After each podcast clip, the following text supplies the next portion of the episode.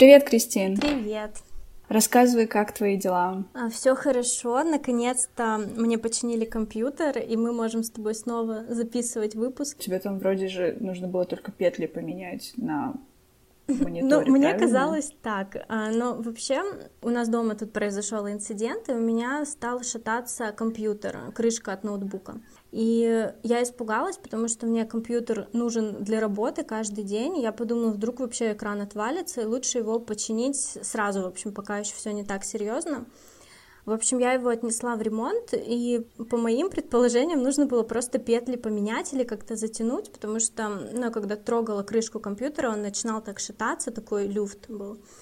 И, в общем, я пришла в ремонт, и они мне сказали, что мы так сказать не можем, но, возможно, мы будем менять вам целый экран, это вам обойдется где-то в тысячу евро. Боже мой, Да, какой ужас. и ну, я решила чинить, потому что, ну, не сейчас он сломается, потом как бы это тоже может произойти, будет еще хуже. Я решила обратиться в страховку, у нас есть домашняя страховка, и в Финляндии такая система, что если у тебя что-то сломалось дома, то тебе могут покрыть какую-то часть расходов э, по этой страховке. И, в общем, в ремонтной я договорилась, что они мне дадут чек пораньше, то есть после диагностики компьютера мне обещали примерно назначить цену, сколько это будет стоить, но это мне обошлось в 90 евро. Вот. И либо я... То есть просто ты ждала, и за свое ожидание ты заплатила 90 Ну, евро. 90 евро за то, что я заранее узнаю цену починки. То есть бесплатно я могла его сдать и прийти забрать по факту. И мне бы сказали, сколько я должна заплатить. А я решила рискнуть, э, дать, заплатить им вот эти 90 евро. И мне выслали в итоге чек через пару дней на 1000 евро, а, потому что решили менять полностью весь экран. И я этот чек отправила в страховую, описала всю ситуацию, что случилось, э, приложила чек, и страховая мне решила покрыть все. Но у нас здесь та- так работает система. Я не знаю, кстати, как это работает в России, в Канаде, так же или нет, но когда ты обращаешься в страховую, ты должен заплатить определенную сумму за то, что ты туда обратился, и остаток тебе покрывают. И по моей страховке эта сумма 200 евро. То есть, получается, мне страховая выплатила как бы 1000 евро, но вычла эти 200. И на следующий день мне пришли уже деньги сразу же, то есть как они дали М. положительный ответ, подтвердили номер счета. А На следующий день у меня уже были деньги, и за день мне пришел экран, его починили, и я его приехала, просто забрала компьютер. Вот. В общем, это очень удобно, да. То есть у тебя, получается, весь твой ремонт обошелся тебе в 200 долларов и в пару дней работы, правильно? А в 200 евро, да, и... Ой, в 200 Да. евро, прости. 200 евро, да, где-то три дня работы было с учетом диагностики и с учетом того, что они заказ- заказывали экран. То есть в понедельник мне пришла, по-моему, смс что они экран заказали, и во вторник днем уже мне все сделали. Ой, это здорово. Я, я, я очень рада за тебя, наконец-то у тебя будет нормальный рабочий процесс. Да, я очень рада, что не пришлось платить тысячу. Конечно, я уже рассчитывала на худший вариант, но на самом деле оказалось очень удобно. И, кстати, я страховку дома сделала летом, по-моему, мы уехали в Россию. Я запаниковала, вдруг нас ограбят. И за пять минут просто онлайн сделала страховку домой. То есть я раньше вообще ее никогда не делала и не знала, что это может так сильно выручить. Кстати, я думаю, что это, в принципе, неплохая идея. Мы могли бы как-то обсудить с тобой в одном из выпусков про страховки и то, как это работает в разных странах. Вот, поэтому, если кто-то нас слушает, пожалуйста, напишите нам, интересно вам это узнать или нет. Вот, а сегодня мы хотели бы обсудить немножечко наши первые впечатления. Да. Да, когда мы только приехали в Финляндию в Канаду. Ну что, давай начнем. Давай, а расскажи, ты когда переезжала в Канаду, ты была там до этого вообще? А, честно, нет. У меня не было такого опыта, мне эта страна казалась очень далекой. Правда, первый раз я вообще подумала об этой стране именно в контексте переезда или возможности пожить там, когда в восьмом классе я общалась со своим другом, и вдруг он мне рассказывал про свою поездку в Канаду, И меня это настолько сильно впечатлило, я подумала, боже, какая интересная страна, она такая прям какая-то невероятная, мне бы хотелось бы там когда-нибудь побывать. Потом, через какое-то время, уже будучи в университете, где-то в начале четвертого курса или на четвертом уже курсе, я точно не помню этот момент, я подумала о том, что было бы неплохо поехать и поучить язык в Канаде, потому что у меня на тот момент были проблемы с английским языком, и я понимала, что в любом случае для работы, э, для своей дальнейшей самореализации мне нужен будет язык. И как вариант я решила, что а почему бы не поехать в Канаду и не поучить язык там. Очень классная идея, конечно, учить язык в англоязычной стране. И, в общем, ты уже переехал, ты приехала туда, когда уже переезжала. Как вообще, что ты ожидала от Канады? Наверное, я начну с мыслей и стереотипов, которые у меня были. Вот я долгое время, у меня почему-то было впечатление о том, что в Канаде, кроме как вот национальных парков, сиропов и животных, больше ничего нет. Потом я начала уже, когда я на четвертом курсе абсолютно серьезно начала рассматривать идею приехать сюда и поучить язык, а может быть, получить еще какое-то образование, я начала читать разные блоги, и мне настолько вообще понравилась вот эта вот атмосфера дружелюбности, то, что люди очень вежливые, то, что люди открытые, то, что есть очень много разных возможностей, что здесь нет такого, что если ты плохо говоришь на английском языке, там на тебя будут косо смотреть или воспринимать как иммигранта или что-то в этом роде. Такого здесь нет. И очень многие блогеры, как раз очень много, многие люди об этом говорили, и я как раз подумала о том, что было бы интересно посмотреть это вживую, как это работает. Как у тебя это произошло с Финляндией? Почему ты решила поехать именно в Финляндию? Были ли у тебя какие-то тоже стереотипы или мысли относительно этой страны? Ну смотри, я из Карелии. А Карелия граничит с Финляндией, поэтому я там была много раз до переезда. И, в принципе, наверное, очень многие люди, кто живут в Карелии, они часто приезжают в Финляндию. Первый раз, я не помню точно, возможно, я была в 2005 или 2006 году, первый раз я туда приехала. И с того момента мой такой, мое главное ожидание от Финляндии было то, что там здесь, там или здесь уже безопасно. А когда мы приезжали в, двух, в начале 2000-х, наша знакомая оставляла канистру с бензином прямо на улице рядом с машиной и уходила домой спать. И никто ее не брал. Мы когда приехали, увидели это с родителями, мы были просто в шоке. И также люди оставляли велосипеды, коляски, игрушки, все оставляли на улице. Для нас это просто был какой-то шок, когда ты понимаешь, что ты можешь оставить свое имущество, и никто его не тронет, не украдет, всем абсолютно все равно. И с того момента, наверное, это был мой такой главный стереотип и ожидание от Финляндии, что здесь будет безопасно. Конечно, это было 15 лет назад, поэтому я могу сказать, что сейчас уже лучше так не делать, канистру лучше не оставлять. Бывали, конечно, случаи тут недалеко от района, где я живу, кому-то вообще, по-моему, пробивали бак и сливали бензин. вот, так что Ужас. А, это не настолько, наверное, уже безопасное место, но в целом, конечно, Финляндия все равно намного безопаснее, я бы сказала, чем Россия. В целом, в общем-то, здесь безопасно, но, конечно, если сравнить с тем, что было 15 лет назад, это уже немножко не то. Вот. Но я себя здесь комфортно чувствую. То есть, если я ночью, допустим, пойду домой, мне будет не страшно. Но если я в это же время буду возвращаться домой одна в России пешком, мне будет, наверное, не по себе как-то. Вот, кстати, насчет безопасности, ты сейчас об этом сказала, и я вспомнила свое такое впечатление, что когда я приехала сюда, люди здесь вообще не переживают за то, что они носят телефон в сумке, а эта сумка может быть открыта. То есть я не знаю, как это объяснить. В общем, когда я жила в Москве, ты спускаешься в метро, и ты всегда снимаешь рюкзак и держишь его прямо перед собой, сжимаешь, чтобы, не дай бог, никто не вырвал, никто не вытащил оттуда ничего.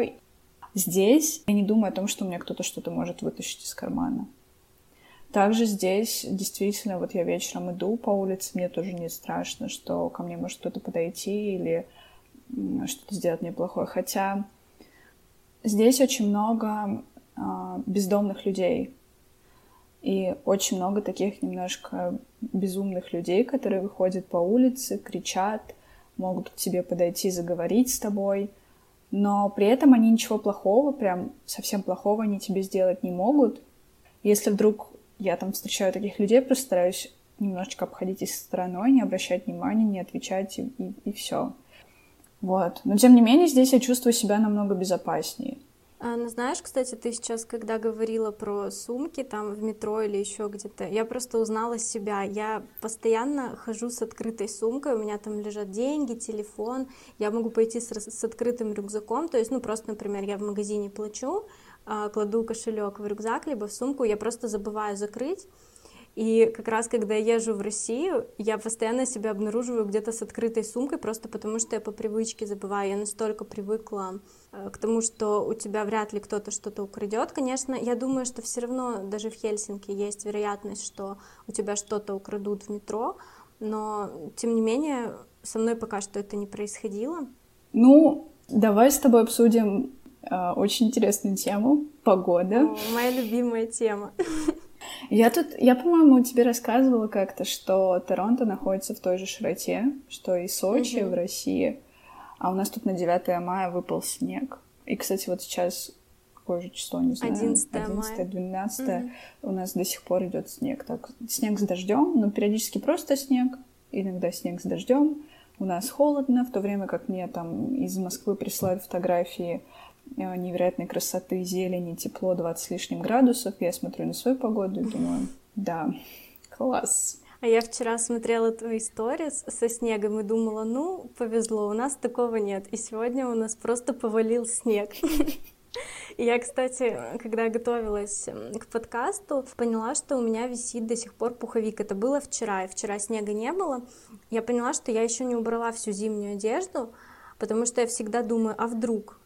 И вчера я подумала, это не, пора убрать, но не успела. И сегодня просто все в снегу.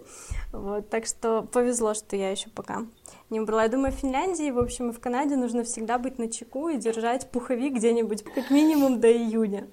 Но в целом у тебя были какие-то резкие переходы по погоде, когда ты приехала в Финляндию? Или примерно такая же погода, как в Карелии? На самом деле нет, э, не было резких переходов, потому что в Карелии у нас примерно такой же климат.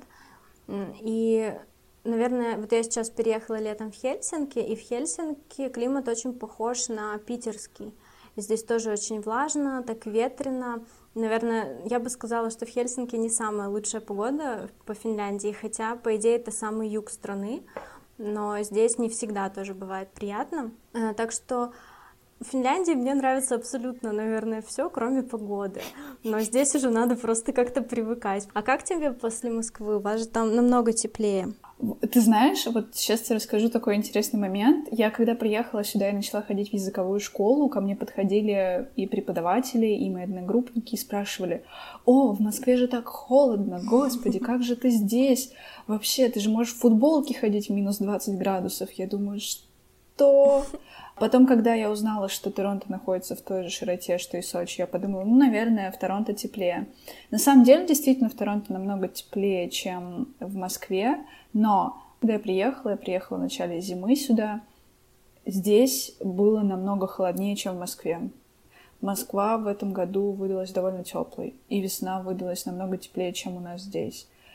Целом каких-то прям сильных переходов не было. Единственное, я заметила таких несколько моментов. Первое — это здесь больше солнечных дней. Единственное, здесь могут быть резкие перепады по температуре.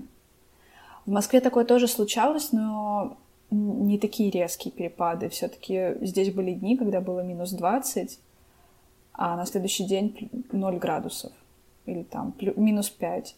Ого, ну это очень сильный перепад. Да, и не знаю, может быть, я очень сильно зависима от погоды, от ее перепадов, и у меня постоянно болела голова, я себя очень плохо чувствовала. Второй момент, который меня удивил, здесь, видимо, из-за экологической ситуации, намного чище на улице, чем в Москве.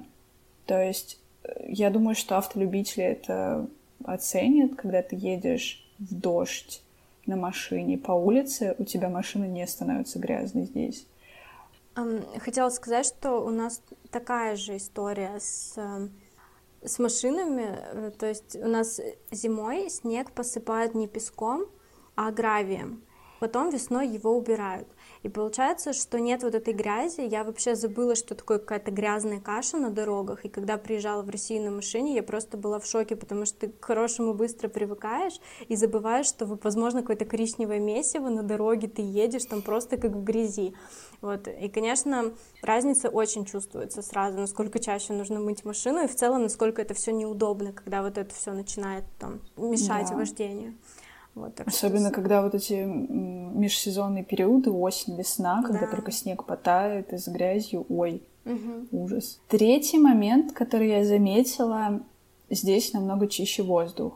Опять же, это связано, видимо, с экологией. Я приехала сюда, и мне прям было намного легче дышать. Ты знаешь, по поводу воздуха, я никогда этого раньше не замечала, потому что когда я переехала в Финляндию, мне было 17 лет, я об этом как-то не задумывалась и, честно говоря, вообще не заметила разницы. Но этим летом я ездила в Барселону, и получилось так, что я попала прям вот... Была неделя аномальной жары в Европе, когда там в Париже было 40 градусов, это все mm-hmm. показывали по новостям, и как раз в этот период, как раз на это время я приехала в Барселону на эту неделю.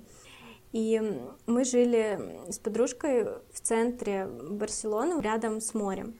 И получается, вот эти старые дома, э, все эти старые системы, плюс 40-градусная жара, и там было просто невыносимо дышать. Плюс в Барселоне очень много машин, и вот эта загазованность, она ощущается очень сильно. И вроде бы сначала ты приезжаешь, но ты к этому привыкаешь, в любом случае там еще и жарко, то есть не совсем понятно, почему именно так сложно дышать.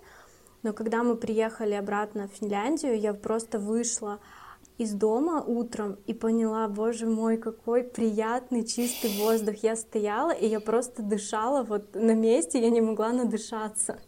И потом я поняла, насколько на самом деле это важно.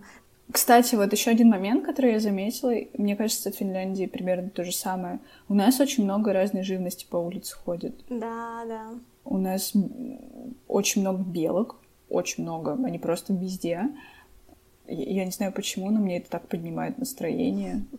Мне до сих пор поднимает. Я столько лет живу в Финляндии, и у нас во дворе живет заяц.